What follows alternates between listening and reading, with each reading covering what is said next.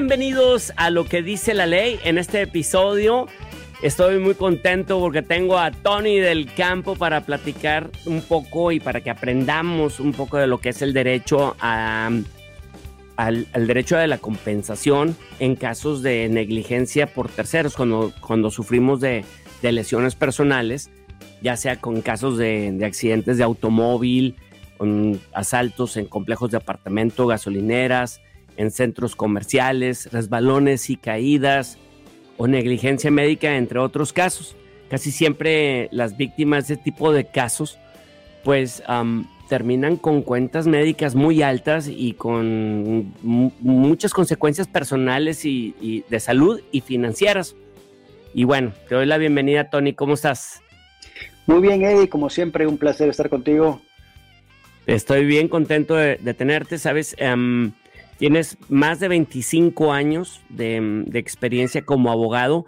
Dentro de, esos 25 años, tienes 10 años ah, como juez y tienes una perrita muy buena onda. ¿Escuchas? Sí, sí, sí ¿qué tiene? No, no, pasa nada, a lo mejor el mío va a ladrar un ratito más. pero al, a lo que vamos es que yo creo que como juez y como abogado has aprendido eh, con valorar los casos, entender los casos civiles.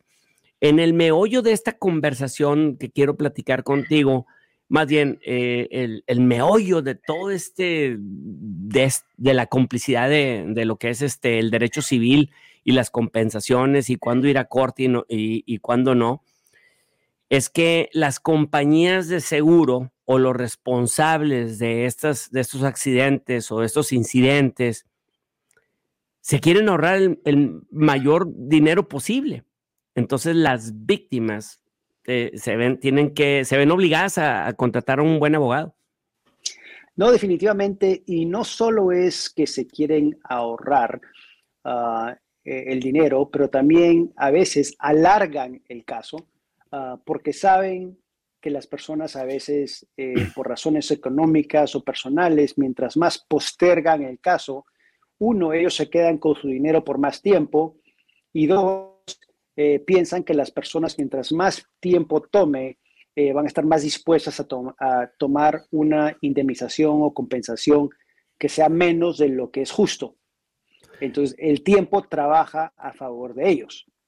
Entonces, siempre hay ese tema de, ¿no? ¿Cómo asesoramos a nuestros clientes para ver si toman un arreglo eh, temprano, si se esperan, si va a haber un juicio, eh, donde la compensación pueda ser mejor, porque un jurado, en mi criterio, siempre te va a dar más de lo que te va a dar una compañía de seguros. Claro, sobre todo si haces una presentación eh, convencible. Asumiendo que el abogado hace buen trabajo, no haga buen trabajo de dar una presentación eh, competente, eh, para que el jurado entienda ¿no? de qué se trata el caso, cuáles son los daños que la persona ha tenido, ah, para que den esa compensación justa. En este caso, para empezar como primera pregunta, ¿cuáles son los elementos que como abogado tú vas a ver? Porque ha habido casos, ¿verdad?, de, que tú has tomado y que a lo mejor otros abogados han tomado y han terminado en grandes compensaciones y otros abogados dijeron, no, ahí no hay caso. O sea, ¿cuáles son los elementos que ustedes en Del Campo Grayson López o tú tomas en cuenta para, para darle un valor y, decir, ¿sabes qué? Si podemos, si puede haber un, caso que podamos defender. Claro, para cualquier caso civil, ¿no? Eh, hay tres cosas que tienes que ver. Una es lo que se llama la responsabilidad individual o corporativa ah, de la parte tercera, ¿no? Que vas a enjuiciar últimamente. Ah, la causa legal y los daños y perjuicios. Y tienes que tener esas tres cosas para poder tener un buen caso civil. ¿no? Eh, ¿Y cuál es la responsabilidad individual o corporativa?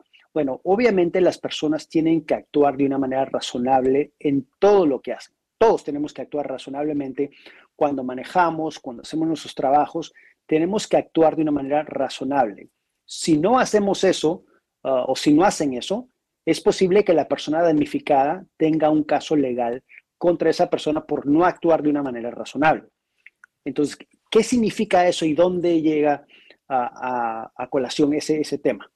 por ejemplo, un accidente automovilístico, si alguien no obedece las leyes de tránsito, si se pasa una luz roja, si está yendo demasiado rápido, si no está prestando atención, eso no es actuar razonablemente y significa que eres negligente. Y si esa negligencia causa un daño o perjuicio, esa persona tiene derecho a entablar una demanda o a hacer un reclamo contra la persona que no actuó, razonablemente. Ah, entonces, pero tienes que tener ambas cosas, porque puede ser que alguien eh, se pase una luz roja, pero no causa un accidente, entonces ahí no hay caso, ¿no? O puede ser que alguien te dio, pero no lo suficientemente como para causarte un daño corporal grande. Entonces, quizás a veces no justifica entrar una demanda si no tienes ningún daño, si no vas al médico. Por, por ejemplo, si alguien te choca y tú nunca vas al médico y no haces nada, entonces la persona sí fue negligente porque te chocó, pero si no te causó un daño corporal, no sería un buen caso. Entonces, cuando nosotros evaluamos el caso, evaluamos de dos partes. ¿no? Uno, si tenemos la responsabilidad individual o corporativa, si podemos comprobar eso. Y dos, si los daños y perjuicios justifican entablar una demanda o seguir adelante. Entonces, lo que decías anteriormente, tienes toda la razón. Nosotros hemos visto casos donde otras personas, otros abogados decidieron no tomar el caso y nosotros veíamos que sí valía la pena tomar el caso y hemos conseguido unas indemnizaciones, indemnizaciones bastante fuertes para nuestros clientes, aunque habían abogados que inicialmente dijeron, no queremos tomar el caso, no nos parece que hay caso. Entonces tienes que hacer esa investigación para ver si hay caso. Y un ejemplo, por ejemplo, es un caso que tenemos que iba a ir a juicios más, se suponía que iba a ir esta semana, pero se postergó. Ah, pero en ese caso, varios abogados le dijeron al cliente que no tenía caso y nosotros pensamos que sí había caso. El muchacho lo asaltaron en un centro comercial y tuvo una embolia bastante fuerte que le causó daños increíbles. Ah, y nosotros, después de hacer nuestra investigación, pudimos comprobar que este centro comercial eh, no tenía seguridad adecuada. La seguridad que se suponía que debería estar ahí no estaban ahí. 15 eh, minutos antes de que habían asaltado a nuestro cliente, este mismo criminal había asaltado a otra persona y nosotros, después de nuestra investigación, pudimos eh, conseguir esas evidencias y por lo tanto tenemos un muy buen caso contra ese centro comercial. Faltó algo, dijiste que eran tres.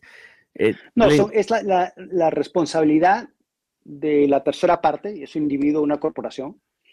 Uh, tiene que ser la causa legal, esa, esa, ese fallo, esa falta de actuar razonablemente, tiene que ser la causa legal de un daño o perjuicio. Entonces, el daño o perjuicio, ¿qué es? Por ejemplo, en este caso que te estaba ah, hablando anteriormente, son las cuentas médicas, las cuentas médicas que va a tener en el futuro, es la, pérdida de, de, eh, gozo. de la vida, básicamente, de gozo de vida, ¿no? Esas son todas las cosas por las cuales nosotros podemos pedirle a un jurado que dé una compensación a nuestro cliente. Ah, entonces tienes que tener esas tres partes para tener un buen caso legal. Mm, exacto, muy bien. O sea, mencionas investigación. Después de que hicimos la investigación, o sea, rápidamente yo veo cómo fácilmente un abogado dice, pues le dio una embolia, ay, no, o sea, no le disparó y no sé qué, y, pues dice, no, no queremos el caso. Pero esa, esa parte que ustedes vieron y que me imagino ha, ha de ver otros buenos este, buffets de abogados que pueden decir qué causó la embolia, ¿verdad? Exacto. Y cómo lo puedo ligar. Platícame sobre... sobre sí, tienes obviamente que tener los conocimientos, ¿no? Para, para, para hacer las preguntas correctas, ¿no? A veces eh, muchas personas no, no, saben o no entienden o dicen, bueno, eh, no creo que una embolia pueda ser causada por un susto. Bueno, tienes que hacer investigaciones. Yo no soy experto, yo no soy neurólogo, entonces tienes que tener un banco de expertos que puedan comprobar, ah, porque a tu jurado vas a tener que dar pruebas, o sea, porque por el simple hecho de yo decirlo no significa que fue así. Tienes que llevar pruebas ante un jurado para comprobar que ese asalto fue la causa de ese evento.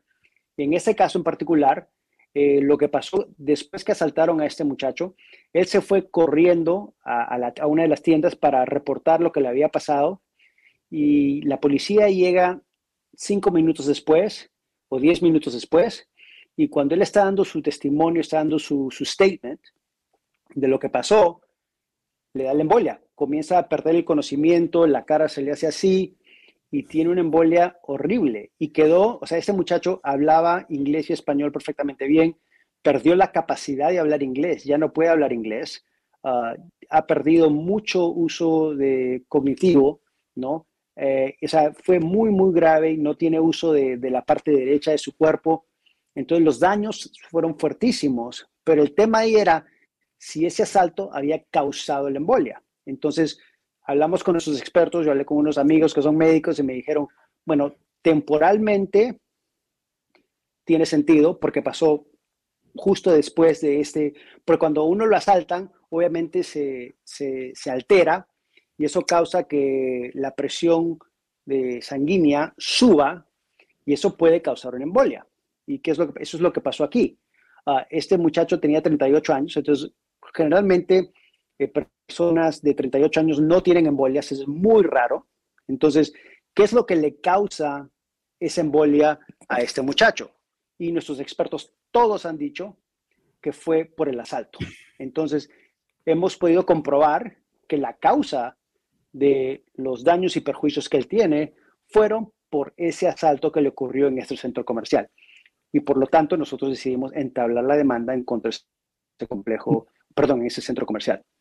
Y bueno, una de las cosas es que a veces tú hiciste esa investigación antes, creo, de aceptar el caso, ¿verdad? O sea, correcto, tú correcto.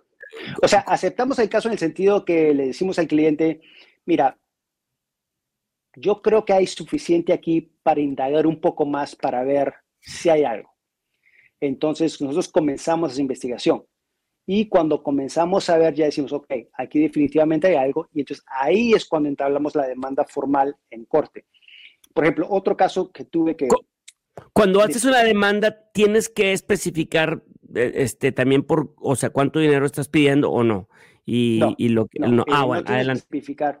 En la demanda en sí, la demanda formal en corte, no tienes que especificar cuánto estás pidiendo. Últimamente un jurado es el que decide no soy yo, no es el abogado defensor, no es el juez.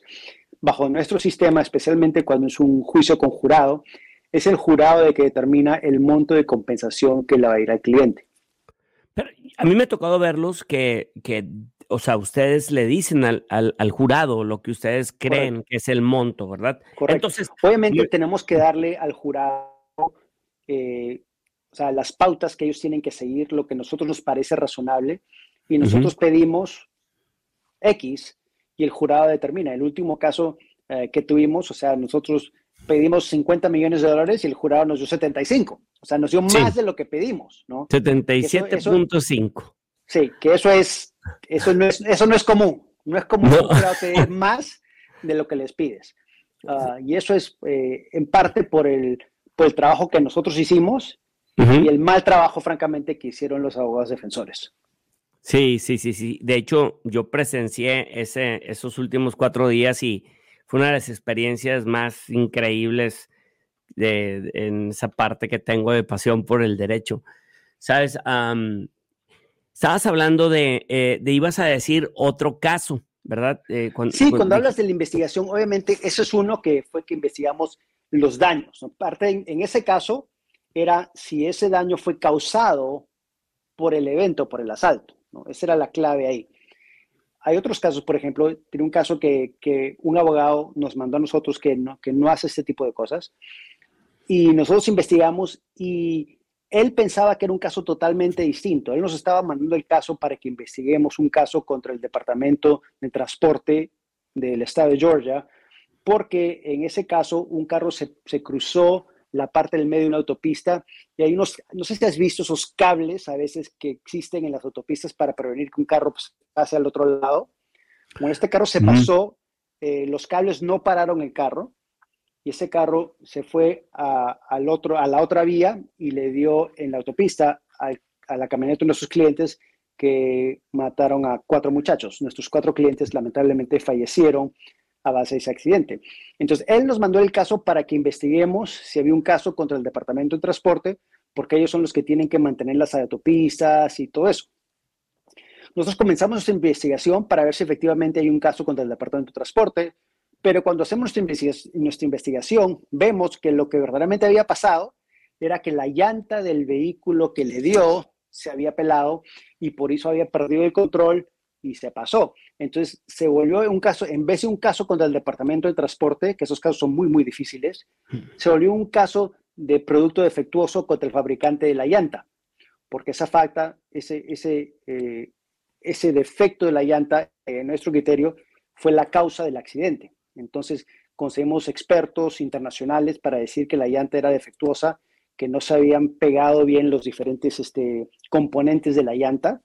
Ah, y entonces este, estamos litigando ese caso ahora y por nuestra investigación pudimos comprobar que efectivamente fue la llanta. Y este abogado, básicamente, faltaban como tres meses para que se termine el tiempo de lo que tiempo de prescripción, que es el tiempo que tienes para entablar una demanda.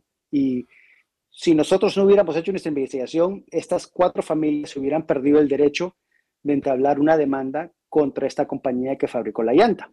Entonces, ah, afortunadamente vinieron a nosotros y nosotros pudimos hacer investigación y pudimos eh, comprobar, bueno, todavía, todavía estamos litigando, en mi opinión, vamos a comprobar que la llanta eh, es defectuosa o fue defectuosa. Ah, y es más, hemos, eh, yo he viajado a Indiana, he entrevistado a muchos ex empleados de esta fábrica que nos decían de todo, eh, las cosas que andaban mal en la fábrica. Ah, entonces, y ellos, o sea, el fabricante de llantas ni, ni se las huele.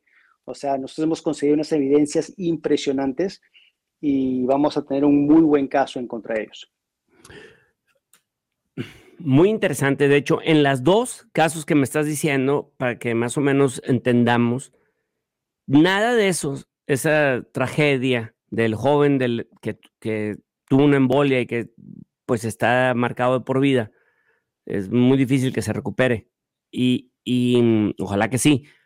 Pero los otros jóvenes que murieron, si hubiese, hubiese eh, no hubiera pasado nada de eso. Si ellos, si hubieran puesto atención, uno, a la fabricación de la llanta, a la compañía que a veces por ahorrarse en materiales o tienen que cumplir con producción, Mm, no ponen atención. No te imaginas, o sea, en ese caso especialmente lo que está diciendo es totalmente correcto, Eddie. Eh, hemos conseguido evidencias de empleados que trabajaban ahí, personas que trabajaron ahí por 30 años, que decían, la gente corporativa venía y nos decía, tienen que aprobar estas llantas, hay demasiadas llantas que no están aprobando. O sea, hay un sistema de aprobación de las llantas, que tienen que chequear cada cierto número de llantas, y si las llantas no entran dentro de, de ese criterio, tienen que ser scrapped, o sea, tienen que ponerlas al lado.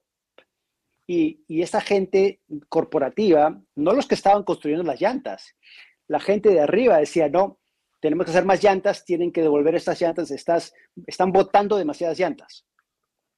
O sea, la gente, los, los, los, empleados que estaban evaluando las llantas decían, mira, estas llantas no caen bajo el criterio de construcción de las llantas y por lo menos no podemos utilizarlas pero la gente de arriba, que tiene que mm. mantener esa cuota de llantas, les estaba diciendo, mira, no, no, acéptemelas nomás.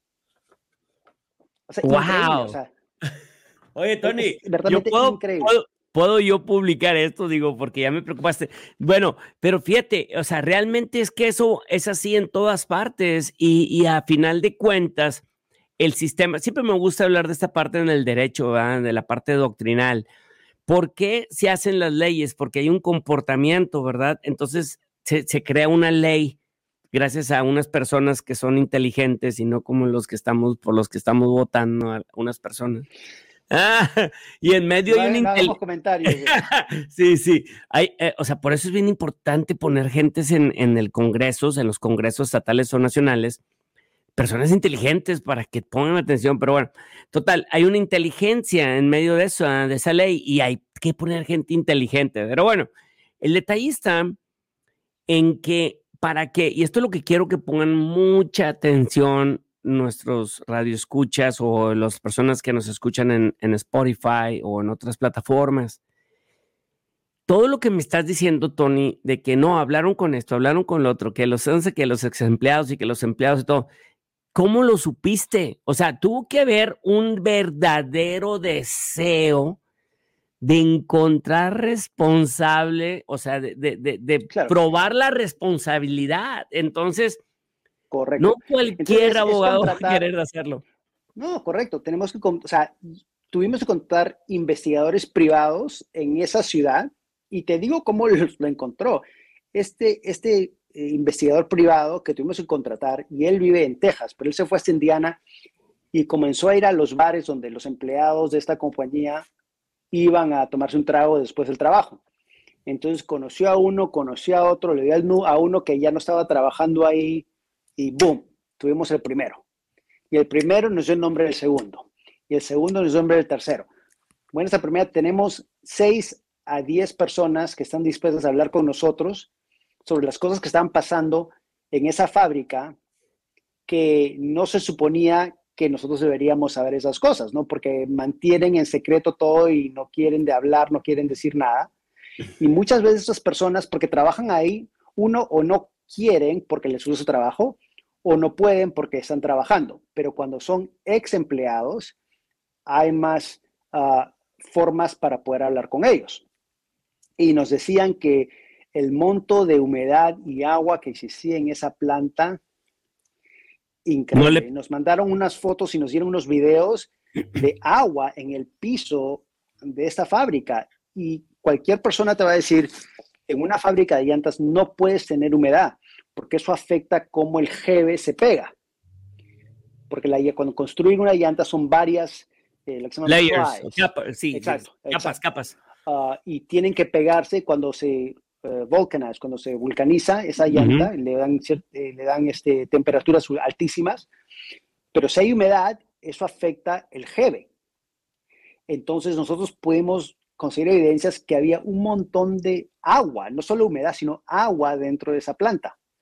Ah, y pudimos conseguir también evidencias que la semana antes de que se fabricara esta llanta en particular, había llovido un montón, había nevado y esa planta es inmensa, o sea, millones y millones de galones de agua que caían sobre ese techo que estaba malo, que tenían problemas con ese techo. O sea, ponían unos, unas, este, tarps, ¿cómo se dice tarps? este, um, como unas este, lomas, ¿no?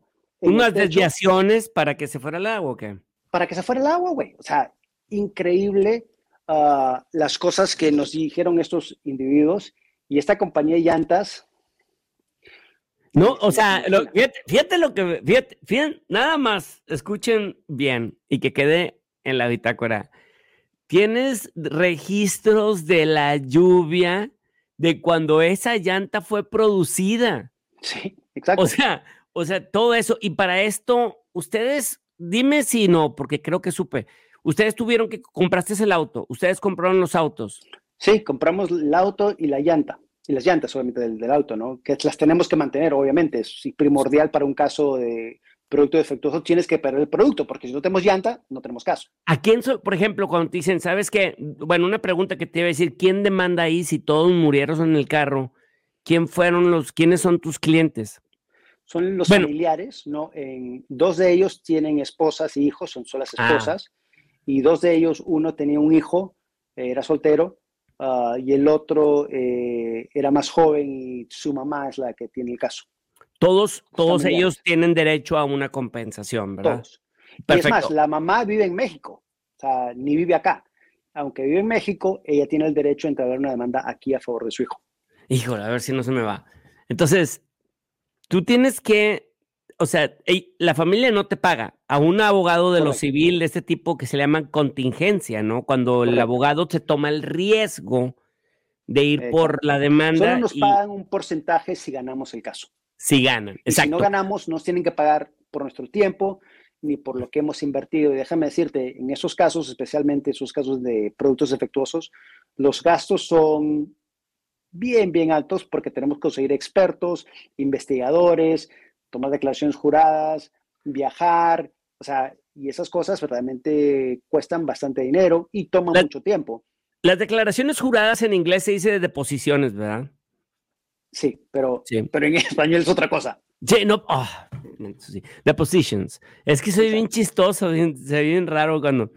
Pero bueno, entonces, contrataron a un investigador privado que fue allá sin saber todavía, pero son riesgos que pueden tomar. Esas son las cosas que quiero que sepan las personas, porque si está tu familia o está una, eh, y puede ser en cualquier parte de los Estados Unidos y no solamente haciendo como una publicidad del campo Grayson López, sino pongan atención eh, a la gravedad, ¿verdad? De, de, su, de su caso, ¿verdad? ¿Cuánto dinero está involucrado? ¿Qué, qué, qué, va a pasar con tu vida después de esto? Y, y qué experiencia tiene esa compañía o esa firma de abogados en este tipo de casos, porque se requiere que esa firma tenga un equipazo de trabajo de que trabajas con investigadores, con doctores, con este, especialistas de llantas, especialistas de, equipos, y demás, ¿verdad? Es un ejemplo muy bueno de eso, uh, Eddie. O sea, ellos fueron un abogado y el abogado cerró todos los casos por el accidente automovilístico, pero ni, ni, se imaginaba que podía haber un caso por un producto defectuoso.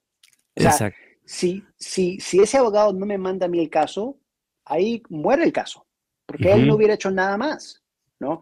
Ah, y no es que sea mal abogado, ni mucho menos, o mala persona, ni mucho menos, pero él no tenía, no tiene ese tipo de experiencia. Por eso es primordial que las personas que tienen ese tipo de casos pregunten a sus abogados cuántos de esos tipos de casos tú has llevado. ¿Qué experiencia tienes llevando estos casos? ¿Qué experiencia tienes yendo a juicio? Porque lamentablemente la gran mayoría de abogados, eh, ellos prefieren el arreglo rápido y no van a trabajar los casos como deben trabajarse. Eso es a mi criterio. Ah, y por eso necesitan un abogado cuando los casos son serios ¿no? o graves como estos, para verdaderamente indagar, investigar, para ver si hay un caso potencial eh, más grande. Hablando de prestigio de las, de las firmas, que hay muy buenos abogados en Georgia, me imagino, y en muchas partes por ejemplo, tú tienes un caso que es, representa, digamos, ¿cuánto dijiste que representaba el de la embolia o este pasado que me acabas de platicar? Más o menos, como cuánto es el valor de ese caso. Este ah, bueno, o sea, no sé si lo puedes decir. sí, parte de lo que hacemos es desarrollar eh, el tema de los daños, ¿no? O sea, no solo voy a decir, bueno, el tipo ya no puede hablar inglés. Le hemos mandado a psicólogos, hemos mandado a lo que se llama una persona que se especializa en planear por el tratamiento médico en el futuro. Ah, y ese plan nos ha salido a más o menos a 8 millones de dólares. O sea, básicamente esta persona trabaja con los médicos de nuestro cliente. Le dice, mira, ¿cuáles son las cosas que este individuo va a necesitar por el resto de su vida en términos médicos? Entonces, y ese plan después lo mandamos a un economista, que es otro experto, que le pone el monto de dinero que va a tomar para él poder tener esas cosas por el resto de su vida.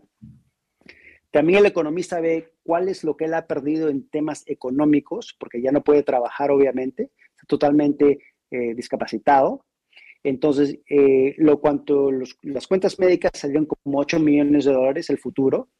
Eh, las pérdidas de, de, que ya no puede trabajar fueron como 700 mil dólares las cuentas médicas anteriores eran como 300 mil dólares, 400 mil dólares. Entonces tenemos un poquito más de 9 millones de dólares en gastos así, sin hablar de, cuál es el valor por la pérdida de gozo de vida, cuál es el valor de no poder hablar en inglés, cuál es el valor de no poder correr, de no poder leer, de no poder hacer las cosas que muchos de nosotros tomamos por sentado, ¿no? Y eso tiene un valor por encima de los 8 millones de dólares que va a tomar para médicamente mantenerlo. Entonces, ese caso, ante un jurado, nosotros vamos a pedir, me imagino, más de 50 millones de dólares. Ahora, el jurado quizás nos lo dé, quizás no nos lo dé, pero eso es lo que nosotros planearíamos en pedir.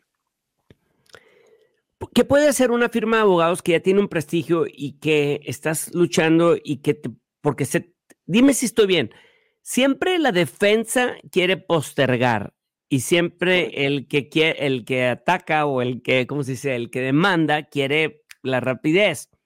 Pero siempre hay recursos, ¿verdad? Para, para, para poder, este, ¿cómo se llama? ¿Moción? ¿Se pide es una moción lo que pide? ¿Se pide? Sí. Entonces, se, se, hace un reset del, de, la fecha y luego dice, el, dice la víctima, ya no puedo más. o sea, acepto lo que sea. ¿Dónde está el, dónde, qué hay ahí en, una firma, por ejemplo, como la de ustedes que, y en otras que, que para ellos el prestigio es lo que los llevas, los vas sacando adelante, pero ¿cómo puede ser que una firma haya dejado un caso de 50 millones por solo un millón o dos millones? O sea, ¿qué hay ahí que podemos Son dos cosas distintas. Una es si el cliente quiere cerrar el caso. Siempre es el caso del cliente, ¿no? Si el cliente dice, mira, yo quiero tomar lo que me están ofreciendo, no me importa si tú piensas que puedes sacar más o lo que sea, yo necesito tomar eso por razones personales, es el caso del cliente, ¿no? Ah, entonces, eso a veces sucede, que nosotros, nuestra recomendación es no tomar lo que te están ofreciendo porque no me parece que es justo y parece que últimamente nos van a pagar más, ya sea por las buenas, a un arreglo, o por las malas, cuando el jurado dice que me tienen que dar 50 millones de dólares, ¿no? Entonces, pero eso es el cliente. Ahora, lo otro es del abogado, el prestigio del abogado, la capacidad del abogado, la reputación del abogado, y eso también es sumamente importante para el, para el tema del valor del caso. ¿Por qué? Si hay abogados, por ejemplo, que hacen mucha este, publicidad y trabajan muchísimos casos y trabajan por lo que se llama por volumen. Entonces, si un abogado, si es un abogado y tiene 2.000 casos, es imposible que ese abogado le dé la atención que se necesita cada caso. Entonces, los abogados defensores y las compañías de seguros saben cuáles son esos abogados, saben cuáles son los abogados que nunca van a ir a juicio y ellos saben que a ellos les pueden ofrecer ese millón de dólares en un caso de 50 millones de dólares y probablemente ese abogado va a forzar o va a convencer al cliente de tomar una indemnización, una compensación que no sea justa a mi criterio. ¿no? Entonces, eh, muchas veces son los abogados que asesoran al cliente a tomar un monto que no sea justo porque a ellos les conviene, porque ellos trabajan a lo rápido. Y prefiero con una cartita eh, que me den un millón de dólares que trabajar el caso por dos, tres años y que me den diez. ¿Por qué? Porque yo trabajo miles de casos y lo que yo lo que quiero hacer es cerrar los casos rápido. Sí. Y ahí es la diferencia del tipo de abogado que contrates.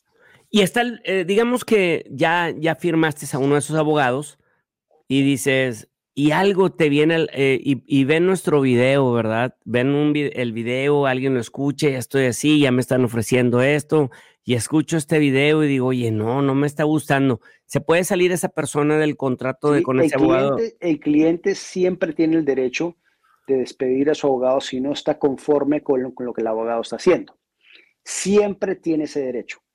Ah, es más, nosotros tenemos muchos casos que nos han venido de personas que no están contentas con su representación legal y vienen con nosotros y nosotros les decimos, mira, no podemos hablar contigo técnicamente hasta que no tengas abogado, pero eh, si no tienes representación legal, nosotros estamos dispuestos a hablar contigo. Ahora, obviamente, si tienes abogado, no podemos hablar contigo. Éticamente no puedo hablar contigo, pero tú tienes el derecho de despedir a tu abogado si es lo que quieres hacer tú. ¿Tú qué le dirías a una persona, a una mamá o a un papá que muere su hijo, pero dice, yo no me quiero ganar un 5 de esto, pero su caso son 30 millones de dólares que le pudieran ayudar a muchas cosas, a lo mejor algo que el hijo tenía hijos o no sé, eh, hacer un, algo en, favor de, ¿Qué le podrías decir? Porque a veces sí se ve mucho esto en los latinos. eso, eso, eso pasa bastante y los hemos visto muchas veces que las personas dicen, bueno, no hay ningún monto de dinero que me va a regresar a mi hijo. Entonces no quiero enjuiciar. Ah, eso, eso muchas veces lo vemos, pero lo que nosotros le decimos a las personas es, mira, tú tienes el derecho como víctima a una compensación. Y Tú, al tomar esa compensación, no estás diciendo tú o tu persona que la vida de tu ser querido vale un millón de dólares, dos millones de dólares, lo que sea. Lo que estás diciendo, efectivamente, es que se tiene que hacer justicia en este caso. Y las personas que estaban en lo incorrecto, en lo malo, en actuar de una manera que no es razonable, tienen que pagar o tienen que dar una compensación por esos actos irresponsables. Porque si no lo haces, después ellos dicen, bueno, nos salvamos de esta, ¿no? Y ellos son los que terminan ganando. Y con ese dinero, sí, definitivamente, nunca te va a devolver a, tu ser querido. Definitivamente. Pero por lo menos con ese dinero puedes darle una mejor vida a tus otros seres queridos, a los hermanos de tu hijo, a las hermanas, quizás pagarles una universidad, darles una vida un poco mejor. Obviamente el dinero es un sustituto muy malo por la salud, por, por la vida de una persona, pero es la única forma que nuestro sistema da para compensar a las víctimas de actos negligentes de otras personas.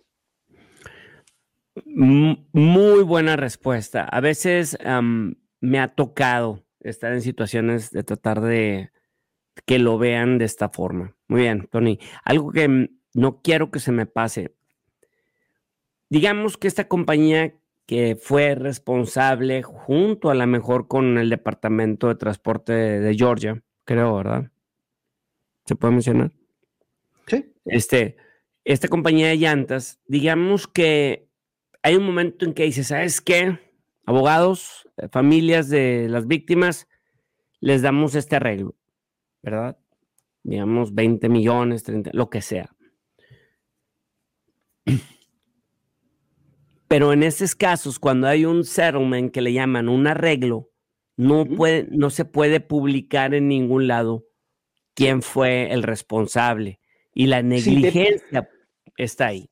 ¿Qué onda con a, a, veces, en la mayoría de estos casos, las compañías piden confidencialidad si se llega a un acuerdo.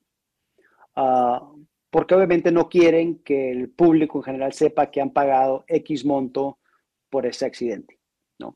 Y es algo que uno negocia con ellos, ¿no? Digo, ok, te damos la confidencialidad, pero te va a costar más, ah, tienes que pagarle más a nuestros clientes, pero eso se puede negociar.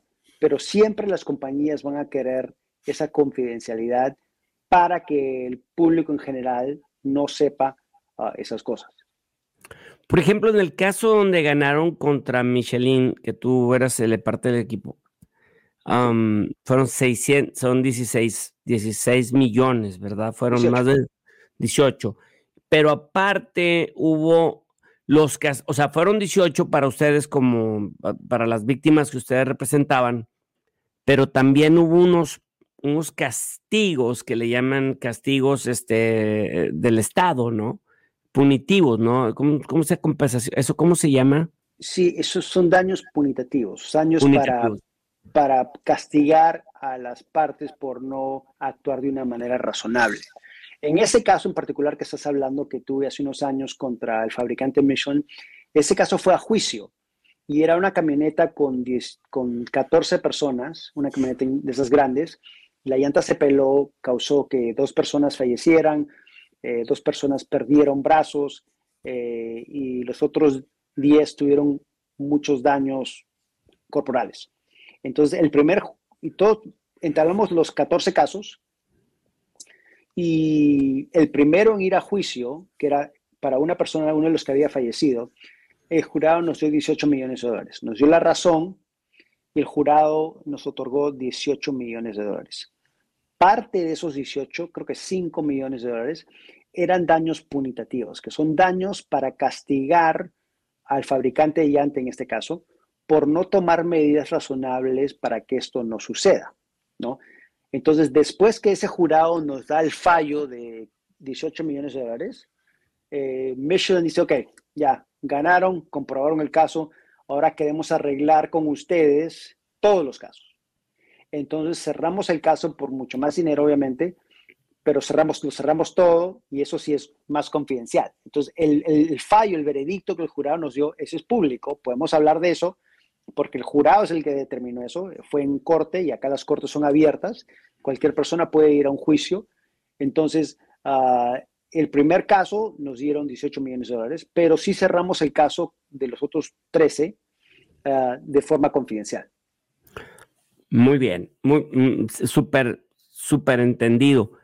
En este, en lo que mm, dices el jurado, el jurado son 12 personas y es una de las cosas que me, de, vaya, de la, en la esencia del programa de lo que dice la ley, lo que mm, uno de los, nuestros objetivos es que la mm, gente que viene de México, de Latinoamérica, entienda un poco más el sistema de Estados Unidos, porque es completamente, es muy diferente, no sé si completamente, pero muy diferente. El, y acá se usa mucho el jurado, cuando tienes que ir a corte. Entonces, 12 personas que son personas regulares de la sociedad van a usar su criterio. Correcto. y vaya, con los lineamientos que el juez pone y esto y lo otro y el orden que pone. En, y, uno está probando eh, la responsabilidad del otro y el otro defendiendo su responsabilidad y demás. ¿Cómo ves el futuro, conociendo lo que está pasando en nuestra sociedad? el, eh, esa figura del jurado, ¿qué tanto puede ser eh, este, mm, confiable? Porque hay muchas cosas que afectan el, ahora el criterio de las personas. No les importa, muchas personas no les importa decir o mentir o, decir algo que es verdad, pero usándolo, eh, o sea, mm, transformando la verdad para crear una, una falacia, ¿verdad? una conversación estúpida. Entonces, eso está afectando en todas partes y creo que tú sabes eso. Sí, has vivido. Y tienes que tomar en cuenta dónde vas a llegar al caso, ¿no? Porque un caso en Atlanta en los condados de, de Gwinnett, de Cobb, Fulton, Clayton, es muy distinto que un caso, que es el mismo caso en un condado más chiquito, más conservador, donde la gente no, no, hay, no ve ese tipo de cosas, ¿no? Entonces, eso afecta la valoración del caso. Cuando estamos hablando anteriormente, cómo evalúa uno un caso, ¿no? Obviamente con los hechos, la responsabilidad individual y corporativa, los daños y perjuicios, primordialmente es eso. Pero también vemos dónde vamos a entablar esa demanda, porque la demanda la tienes que entablar donde vive la persona que causó el daño, no donde uno vive, sino donde esa persona vive. Entonces, dependiendo de dónde esa persona vive, tenemos que ver qué opciones tenemos para dónde entablar esa demanda, porque eso sí afecta por los jurados, porque jurados son muy distintos en un condado en las afueras de Atlanta y un condado del centro de Atlanta. O sea, yo como persona que representa a víctimas, yo prefiero estar en un condado como DeKalb o Gwinnett, aquí en Atlanta, que ir a las afueras donde todos los jurados o sea, son todas las personas que van a formar parte del jurado, tienen que ser más conservadoras, que ven eh, el, otorgar dinero, enjuiciar con una forma más negativa. Entonces, todo ese tipo de evaluaciones entran para ver qué valor nosotros pensamos que tiene este caso. Todas esas cosas son partes del análisis que uno hace para determinar la evaluación del caso. Digamos que llevaste un caso súper importante, súper importante y lo tenías en uno de estos este, condados súper mal, de que los, las personas que van a estar ahí son personas que oyen mucho la radio conservadora y le dicen que esto, esto y esto, y van a decir, no les importa, no tienen el corazón. Yo, yo los conozco, sé, sé de lo que estoy hablando. Y te dan un fallo desfavorable, todo tu dinero que invertiste en este caso, y aparte todas tus todo, todo, todo se viene abajo tú, al hacer la apelación, tú puedes hacer una apelación, ¿verdad? ¿Se puede ir a otra parte? Sí, puedes apelar el caso, decir que el fallo o el veredicto fue en contra de las evidencias que presentaron, ¿no? O que presentamos en ese caso.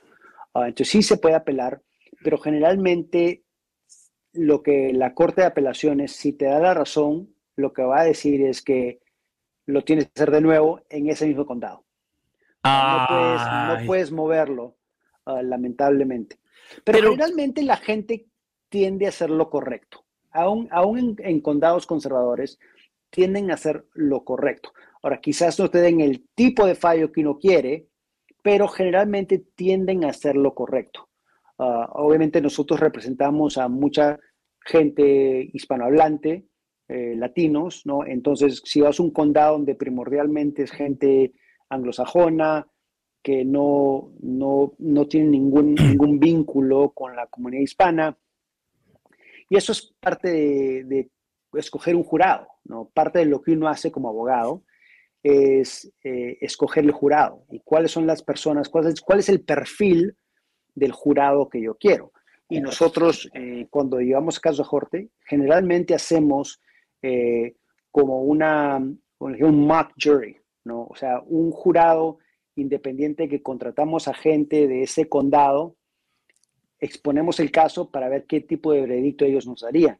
Entonces comenzamos a tener un perfil de los jurados que nosotros necesitamos y, contratamos expertos que nos ayuden a hacer eso también. Válgame, no sabe. Eso es lo, del mock eh, Nunca supe. ¿Cómo, le dirías en español lo del mock jury? O sea, es como un jurado. de mentiras. Eh. no de mentiras. no, no, no, no, no, eh, bueno, vaya, es una, un simulacro. Un simulacro.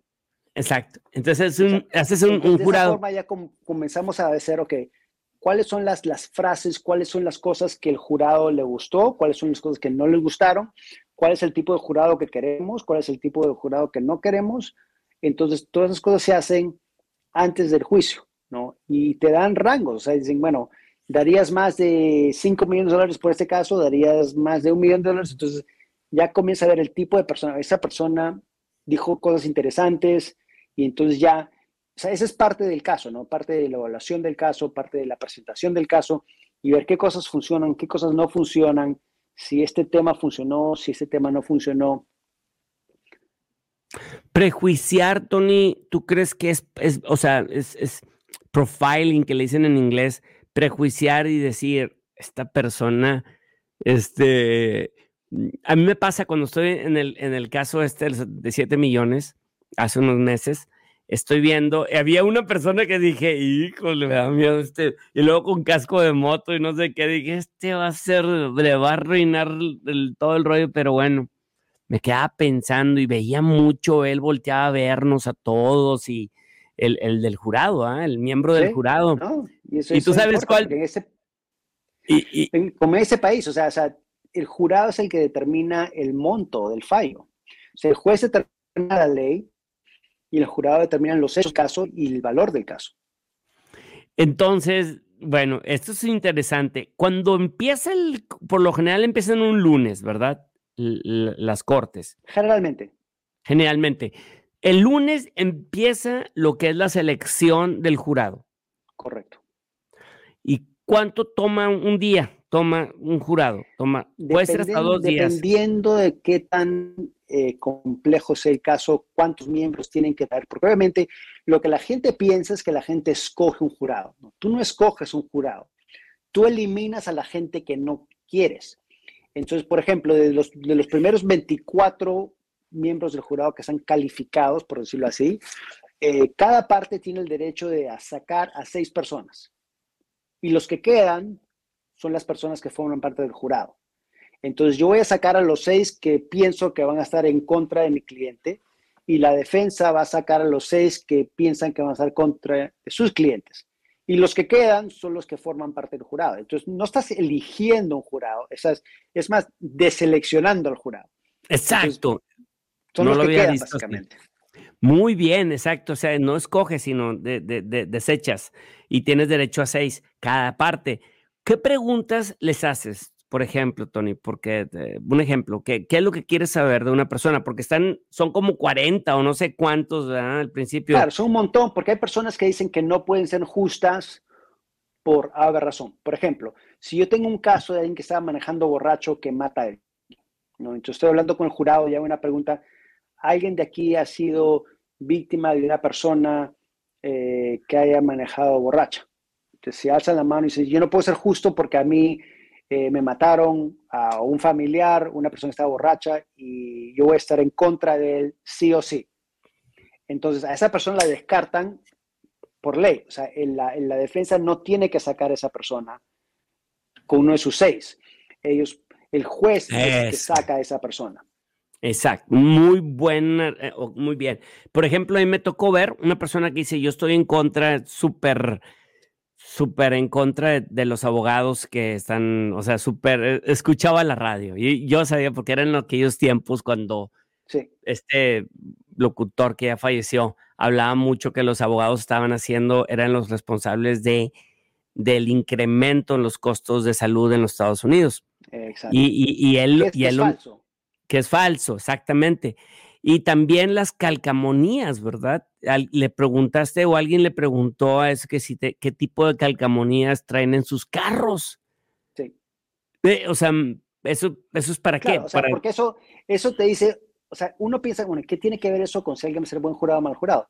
Pero si tiene su calcomanía de, de, de Trump, por decirlo así, sí. o, de, o de un partido político súper conservador, o de Rush Limbaugh o alguien que siempre le va contra los abogados.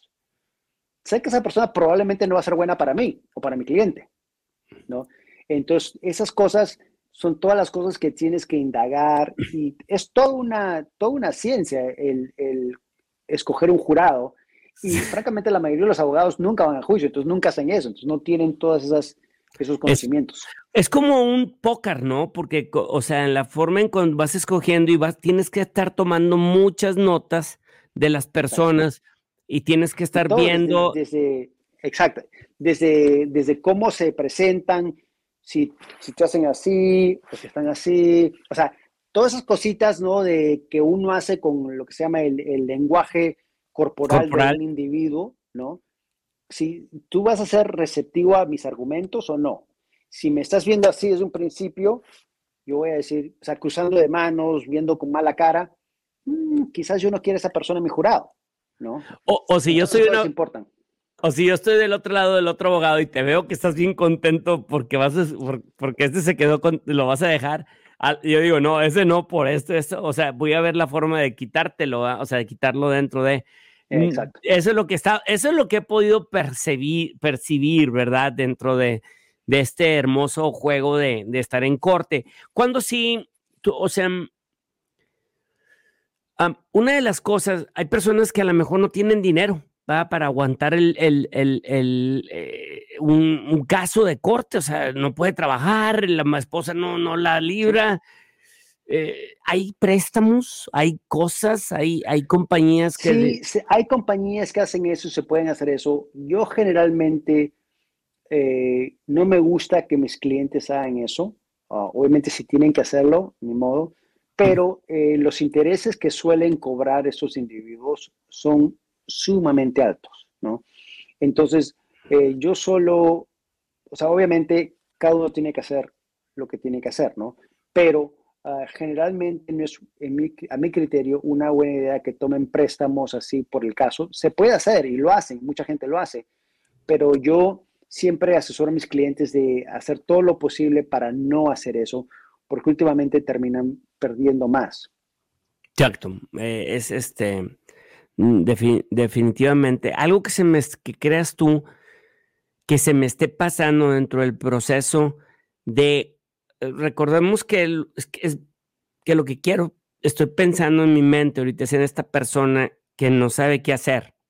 Si, si entablar la demanda, si esperar a juicio, em, algo que creas que se, que se me esté pasando. o sea, y por el hecho de que entables la demanda, no significa que no puedas llegar a un arreglo eventualmente. mucho de lo que se hace también son lo que se llaman conciliaciones, ¿no? que es un proceso extrajudicial donde las partes van con un neutral y ven si pueden llegar a un arreglo, ven las partes buenas, las partes malas del caso y trabajan por medio neutral que los ayuda a ver si pueden llegar a un arreglo. Muchas veces eso se puede hacer, especialmente después de que has ya comenzado el caso y que ya, ya les estás diciendo a la otra parte qué es lo que vas a poder comprobar. O sea, por ejemplo, en ese caso que estaba diciendo de las llantas, no hemos tomado ni una declaración jurada, Hemos hecho mucho trabajo de investigación. La compañía no sabe todos los que tenemos. Y ya nos ofrecieron 8 millones de dólares, que no los tomamos porque no me parece eh, suficiente. Pero cuando comiencen a tomar las declaraciones juradas y vean las evidencias que hemos tenido, ese número va a subir muchísimo, ¿no? Eh, y últimamente quizás necesitemos llegar a un juicio y ahí sube aún más, porque a veces no te ofrecen hasta el día que estás en corte, ahí es cuando te ofrecen. Y a veces tienes que decir a tus clientes, mira, a mí me parece que lo que te están ofreciendo no es justo, pienso que deberíamos seguir con el caso, vamos a corte, yo creo que te van a ofrecer más antes de, de que lleguemos al juicio, porque hay muchas personas que no quieren ir a juicio no por el tiempo necesariamente, sino porque no quieren pasar por el trauma de ir a un juicio. Exacto. Porque a veces puede ser traumatizante, ¿no? Hemos tenido muchas víctimas de, crímenes, o sea, hemos tenido muchas víctimas de que han sido mujeres que han sido violadas en complejos de departamentos, por ejemplo, y ellos dicen, mira, yo no quiero ir a un juicio, no quiero que me hagan preguntas en un, en un ámbito público de estas cosas que, que son muy, muy traumatizantes. Y lo que se mira, perfecto, tranquilo, no vamos a ir a juicio, pero el dinero va a seguir subiendo, subiendo, subiendo, subiendo hasta que ya estemos en la puerta de la corte. Ahí es donde te van a ofrecer más dinero siempre. Muy bien. Eh, te dan 50 millones, Tony, digamos, padrísimo, wow, pero no, la compañía de seguros no, no tienen ese, esa cobertura y, y, y él tampoco. ¿Qué pasa ahí, por ejemplo? Claro, o sea, lo que estás hablando es, por ejemplo, si tienes un fallo, un jurado te da como de 50 millones de dólares, pero si no tenían seguridad o no tenían suficiente seguro, ¿qué es lo que haces? Lamentablemente, o sea, si la persona, o sea, acabamos de llegar a un juicio de un, de un tipo que iba con un carro, manejando un carro de 300 mil dólares, un Aston Martin, que no tenía seguro.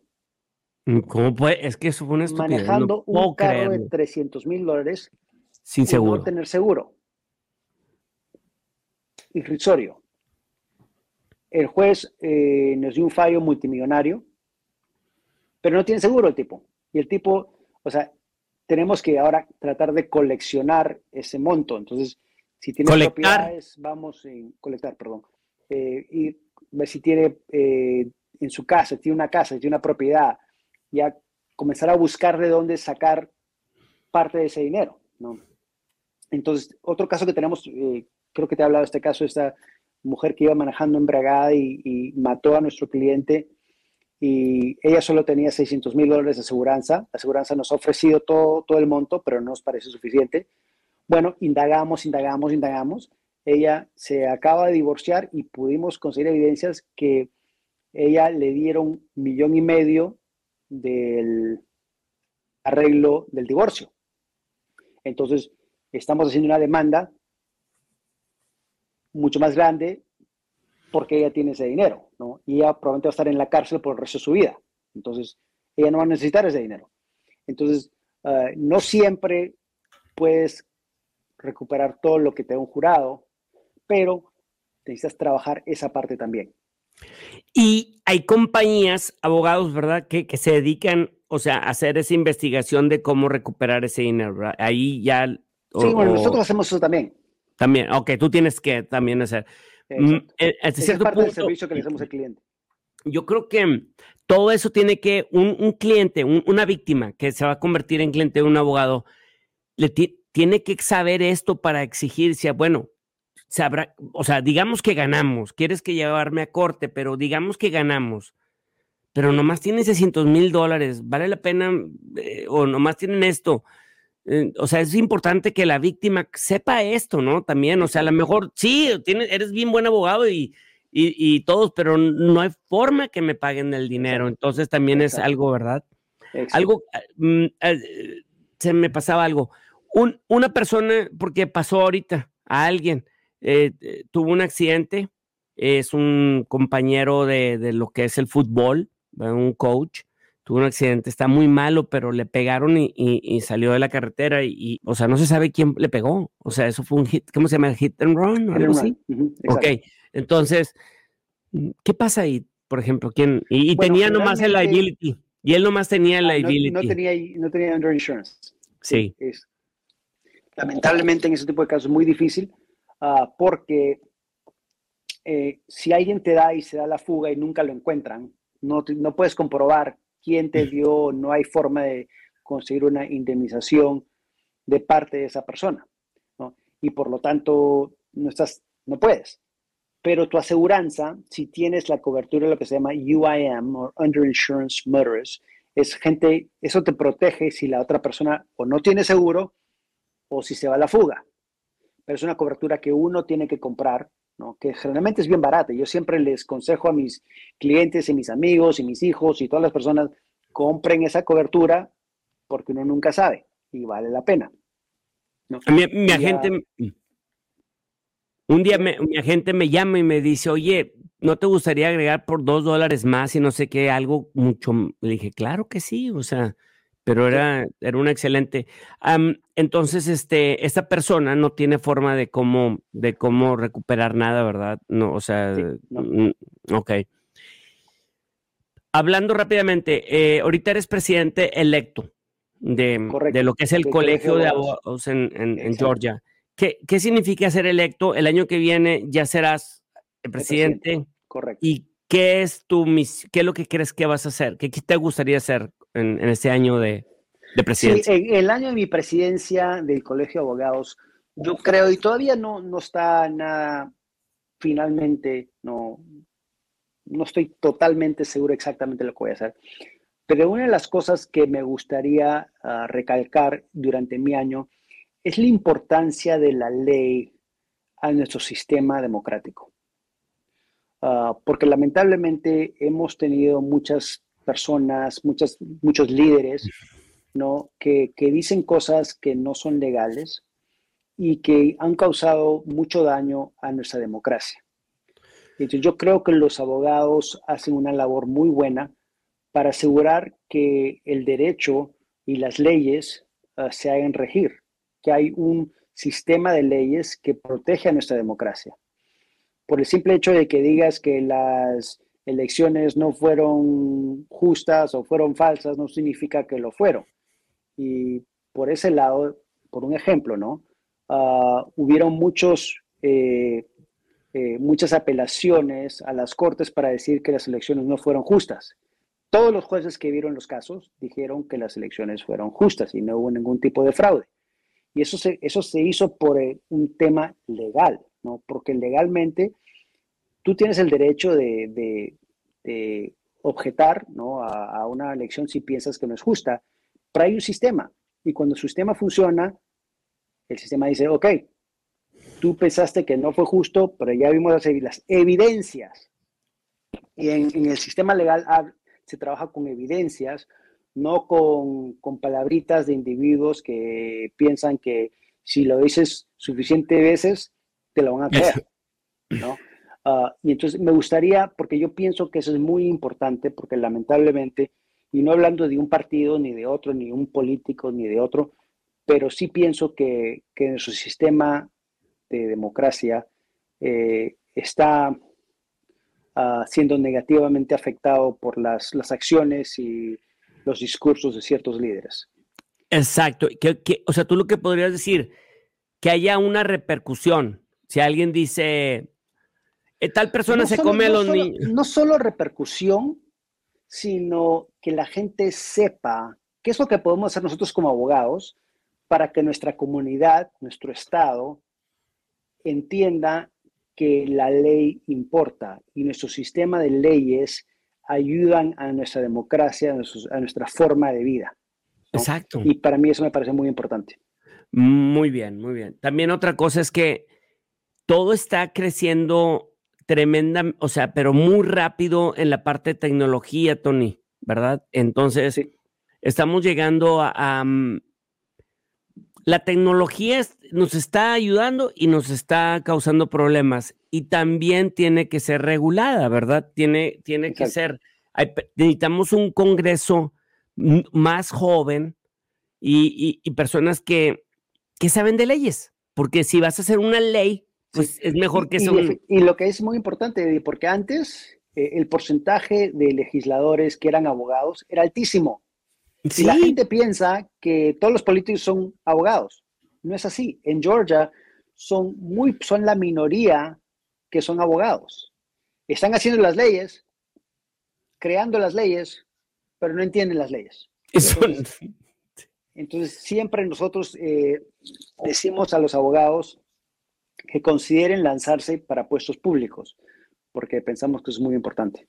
Es muy y eso importante. Como, como, como, como presidente del Colegio de Abogados, también prestamos nuestros servicios para el Congreso Estatal y el Congreso Federal para ayudarles a, hacer leyes que sean constitucionales, porque a veces lo que quieren hacer no es constitucional. Y por el simple hecho de que quieras hacerlo no significa que sea constitucional. Entonces, asesorar a los miembros de la legislatura para hacer leyes que sean justas y que sean legales ah, es algo que también nosotros vamos a hacer. Perfectísimo. Yo creo que el tema de, vaya, el, tema de, de, lo que es el juicio, las investigaciones, um, cuándo aceptar un, arreglo y cuándo ir a corte es muy largo. Espero tenerte pronto en, otro, en otros episodios. Y fue un placer estar contigo, Tony. Mucha suerte en. Gracias, a ti también en tu show.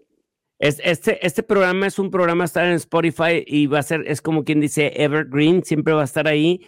Pero cabe mencionar que hoy vas a ir a ver a Billy Joe en Atlanta, en el Mercedes-Benz. Richie y oh, oh, my God, no sabía. Yo ya vi a Billy Joe y es un excelentísimo show. Quiero mencionar que lo que no me gusta del Mercedes es su, su, sistema de audio. Malísimo, pero ¿en dónde estás tú? ¿Dónde estoy ahorita? En, en, los asientos. ¿En qué asiento estás? Ah, no, tenemos buenos asientos. O sea, estamos al lado, pero segunda fila. Ah, ok. No estás arriba de, no hay techo arriba de ti. No, no. ok, muy bien. Porque cuando hay techo es un despapay. Gracias. Como siempre, y nos estamos hablando.